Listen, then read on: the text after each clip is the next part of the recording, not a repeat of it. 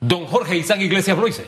Claro que sí. Nuevamente, muy buenos días a todos los televidentes, redescuchas, Don Hugo, equipo de producción. Muy contento de estar una mañana más aquí en Radiografía y comparto totalmente ese sentir, pues eh, sabemos que al inicio de la pandemia hubo muchas personas eh, que quisieron tal vez aprovecharse de ese momento tan crítico para, para vender en algún momento hasta a, mí me pasó que, por ejemplo, compré unas mascarillas que estaban hasta, hasta rotas. O sea, uno, uno encuentra de todo y yo pienso que este momento que estamos apenas, eh, Panamá, digamos que abriendo las puertas a las pruebas caseras que vio hacerlo hace muchos meses, pero ahora que lo estamos abriendo hay que realmente esperar a, ver cuáles son, eh, digamos, las pruebas caseras eh, válidas o que se están utilizando, que han sido recomendadas por el Instituto Corgas, para no caer ni en estafas ni en personas que quieran aprovecharse de esta necesidad que hay de, pruebas caseras para eh, vender algunas, eh, tal vez algunos dispositivos que no son precisamente para esto. Ah, hay, gente muy nerviosa, hay gente que coge miedo rapidito. Uno administra sus emociones, usted puede administrar sus emociones. Si usted de lo que se pone nervioso, no vaya a comprar rápido, con calma. Acuérdese que, ahora que usted decía esto de quienes hicieron su agosto con la pandemia, Hubo un momento en que el papel higiénico aquí era un ojo de la cara, al principio de la pandemia, porque se disparó la compra. Después vinieron las mascarillas, te costaban los dos ojos de la cara, un paquete de, una docena, me acuerdo. Y ahora fíjese el precio que tienen, ¿no? Hubo gente que hizo buen billetito, ¿ah? Con el miedo de otros, la desesperación de otros, y es lo que nos puede pasar ahora. Así mismo es. Y también lo que hay que sumar eh, a esta, a esta necesidad de las pruebas caseras es que también nosotros tenemos que informarnos y educarnos. Es parte de la responsabilidad que tenemos como ciudadanos. Y justamente las pruebas caseras que he visto hasta el momento están en precios muy parecidos a los laboratorios. Entonces, tal vez esperar eh, a que se pueda regular y se pueda un poco, eh, digamos que bajar las aguas para que nosotros podamos fácilmente, eh, a precios razonables, adquirir estas pruebas, como en otros países han logrado eh, hacerlo para la población, para beneficio de la población, eh, porque lo que pienso que necesitamos es poder tener acceso a esto para justamente descartar. Eh, sabemos que ya a veces parece uno cualquier tos, cualquier dolor de cabeza, cualquier síntoma parecido, uno enseguida tengo COVID y, y, esta prueba casera nos va a permitir justamente, como han dicho los expertos, eh, digamos que remediar esa, esa, ese sentir y justamente poder eh, asistir, si así bien nos permite seguir en nuestros puestos de trabajo para seguir siendo parte de esa reactivación económica que el país requiere, que nosotros, queremos y todos los panameños estoy seguro que tienen que sentir de asistir a los puestos de trabajo siempre y cuando nuestra salud nos lo permita.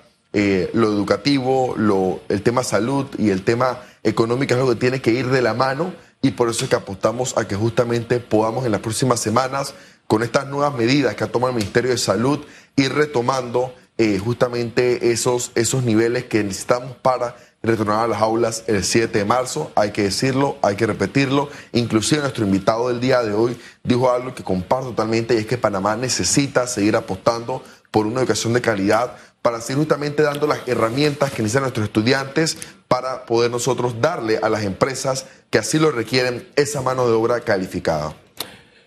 Eh, este último tema quiero que profundicemos en él, porque hablábamos de la oferta de Panamá como destino de inversión extranjera, ¿verdad? Que se necesita tener mano de obra preparada, gente incluso que esté preparada para emprender, ¿verdad? Esa semillita desde el sistema educativo sembrársela al joven. Tenemos esa gran deuda. Costa Rica nos tiene una delantera. Pero quiero cerrar el tema de las pruebas caseras, porque en España, después de que esa oferta y demanda de pruebas caseras se desbalanceó totalmente y estaban carísimas, se recurrió a un sistema de precios, precio mínimo en adelante.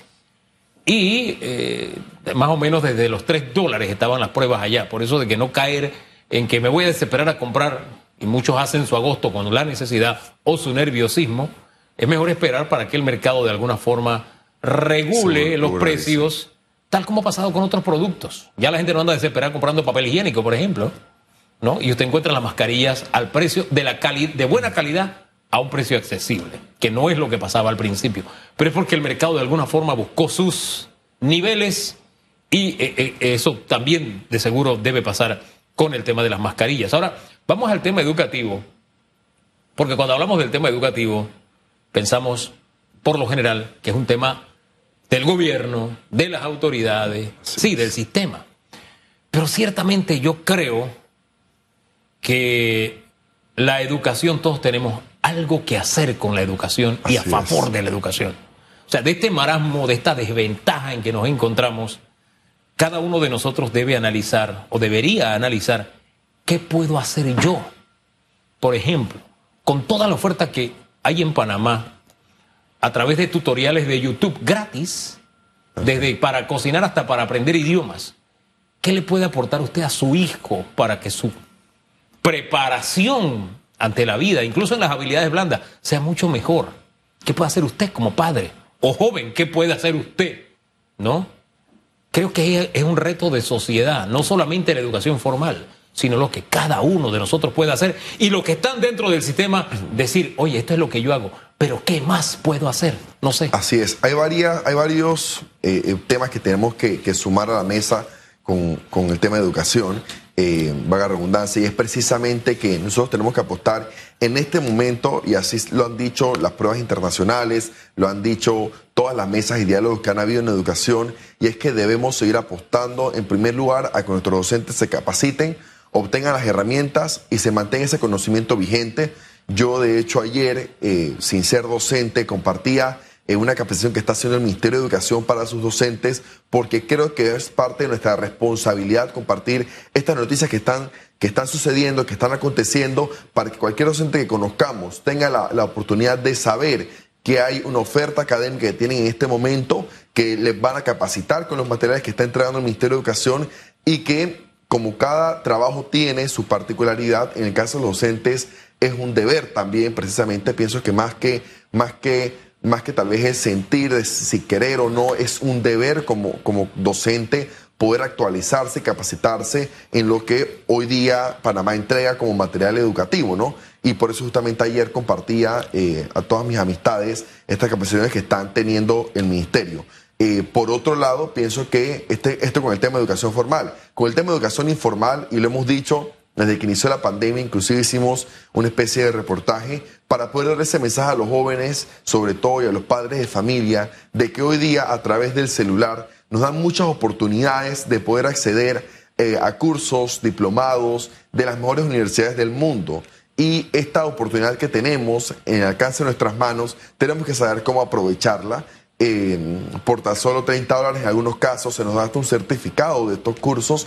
En otros casos, si uno no quiere certificado, uno puede tomar el curso de igual forma eh, de manera gratuita pero lo que debemos seguir nosotros como jóvenes apostando es en primer lugar a la educación y en segundo lugar a seguir adquiriendo esas competencias, esas habilidades y encontrar ese ramo en el que sabemos que podemos ser buenos, en el que sabemos que nos apasiona y que podemos dar nuestra, la mejor versión de cada uno de nosotros. En ese ramo nosotros poder seguir especializándonos y seguir apostando a la educación. Yo, eh, por fortuna, nunca me he detenido en, en educarme Actualmente estudio una maestría y espero seguir siguiendo siempre los pasos que en mi, en mi, caso mi familia me ha inculcado, mis dos abuelos docentes han dejado ese mensaje importante, fundamental de que la educación puede transformar tu vida, puede hacerte conseguir ese trabajo que tú anhelas, puede darte las herramientas que necesitas para justamente salir adelante y es el mensaje que tiene que tener toda la juventud panameña. Por eso, a cada padre de familia, a cada vecino, a cada tía, a cada abuela, debe, tener, debe estar consciente que en este momento en Panamá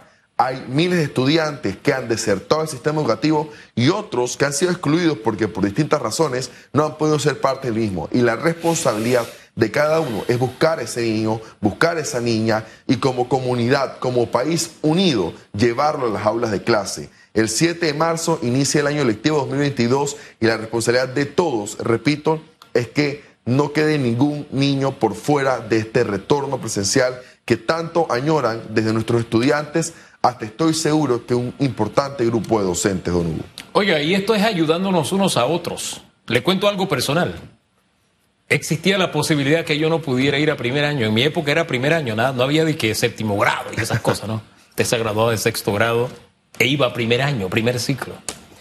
Pero hubo una vecina que me compró la camisa, una camisa celeste marca pulgarcito, porque no teníamos para la camisa.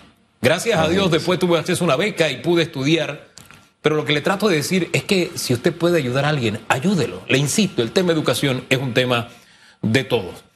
Hablaba de la tragicomedia, de los gastos de movilización, un nuevo capítulo, el contralor. Yo no sé si siguiendo las instrucciones de los, de los alcaldes, este, bueno, suspendió los gastos de movilización. Y le digo, no sé si siguiendo las instrucciones, porque los alcaldes dijeron que ellos le pidieron que suspendiera. Entonces, uno se queda con ese sinsabor, espérate. El que dijo que tú merecías ganar bien, este, se reúne con quien tiene que investigar para que el investigado le diga qué tiene que hacer. Una cosa, este, una cosa, Panamá es un panamacondo, de verdad. O, yo no sé si usted lo ve de otra manera, yo no sé. No, totalmente hace un sinsentido tener que buscar, eh, digamos, a los alcaldes para que ellos, digamos, sugieran qué es lo que se tiene que hacer. Yo pienso que cuando uno está capacitado y uno es capaz para el puesto que ostenta, uno debe tener el suficiente conocimiento para tomar las decisiones que así ameritan. Y en este caso, eh, si bien es cierto, de alguna forma me agrada y, estoy contento con, la decisión que tomó la Contraloría General de la República el día de ayer, eh, porque suspende, espero que de manera definitiva o al menos después de la investigación se pueda dar un resultado, un informe al país detallado del por qué o no se va a seguir dando estos tipos de gastos. Lo que no podemos permitir es que este, este gasto que ha sido suspendido el día de ayer eh, simplemente se vuelva a retomar el primero de febrero o el, el, primero de marzo, en unos meses simplemente se vuelva a dar este, este gasto sin ningún tipo de explicación ni reporte al país. Hablaron de que varias administraciones habían permitido que estos gastos aumentaran. Yo pienso que debemos y nuestros políticos deben dejar de culpar administraciones pasadas y saber que tienen una oportunidad cuando usted está en estos cargos de liderazgo de tomar decisiones correctas y de poder beneficiar a cada panameño y panameña con estas decisiones que se toman, porque bien lo decíamos en otro análisis y es que estos recursos, estos millones de dólares que anualmente se van en estos gastos de movilización para nuestros alcaldes y representantes, que son un número importante de personas, eh, más de 600, anualmente pueden ir destinados a estos grupos de deportistas, eh, pueden ir destinados a nuestras aulas, pueden ir destinados a nuestros estudiantes, pueden ir destinados a tantos grupos de panameños y panameñas que realmente necesitan esto, que nosotros es ahí donde debemos eh, tratar de garantizar que esto no siga sucediendo. Yo pienso que la presión ciudadana tuvo un, un rol importante en esta decisión que tomó Contraloría. Tal vez hubiera habido un silencio, como muchas veces ha habido otros temas, se hubiera pasado, pero lo que se hizo como, como sociedad civil hay que seguirlo haciendo y ser ese fiscalizador permanente que requiere Panamá. Porque la Contraloría en ese comunicado donde dice, bueno, es como que la culpa es de los que lo vienen haciendo desde hace tiempo, que no es excusa, se le olvidó decir que hace tiempo la opinión pública le está pidiendo que eso se corrija. Desde que la ley de doble salario salió, eso ya tiene, tiene más de 15 años, si la memoria no me es infiel, se está diciendo, oye, no, esto no está bien, esto no está bien, esto no está bien. Esto... Pero ahora molesta más porque estamos en pandemia y en una situación crítica. Con esos 3 mil dólares usted tiene tres puestos, tres nombramientos de mil dólares que bien pueden muchachos profesionales rendirle, servirle al país. Eso no tiene que ir al bolsillo de ningún alcalde. Eso que no, que no es para mí, que es para... Sean serios, hombre. Por algo sale su nombre. Pero algo que se corrigió ayer también, y fue en el municipio de Panamá, es que se aumentó el impuesto de circulación así de la noche a la mañana. Dos dólares. Después de también la presión popular, como que dije, ah, no, es que no me equivoca. ¿Por qué nunca se equivocan a favor del.? Yo, yo no sé si. Nunca se equivocan a favor mío. se equivocan a favor de ellos. Yo no entiendo eso. Yo, yo no entiendo cómo, una, cómo uno puede equivocarse aumentando eh, este tipo de impuestos de, de, de, de, vehículos y realmente también tengo ese sentir, ¿no? A veces pareciera que necesitan que la ciudadanía exprese su descontento para tomar decisiones que realmente puedan ser más sensatas y estar orientadas hacia la transparencia y hacia la honestidad de cada funcionario. Por, lo por los frutos que nos han dado hasta ahora, yo tengo la duda razonable. No sé, a mí se me antoja que existe la posibilidad de que vamos a meterle dos dólares a ver si no se dan cuenta. Pero se dieron cuenta de que, ay, no fue un error por lo que han hecho hasta ahora, yo tengo la duda razonable. Por sus obras los conoceréis. Y usted. Y es lo que nos. ¿Y usted yo tiene comparto. la duda? También tengo, tengo esa duda de que se quiso aumentar, pero realmente tuvieron que. Yo pensé que yo era mal corrección. pensado. Pero el mal pensado es usted. Nos vamos, gracias. Mañana, primero Dios, volvemos a estar juntos otra vez. Don Jorge Isaac, gracias. De aquí a mañana hacemos el esfuerzo. Nos regalamos el mejor martes de nuestra vida. Recuerde, es un día ordinario, pero haga algo extra para que se convierta en un día extraordinario. Bendiciones.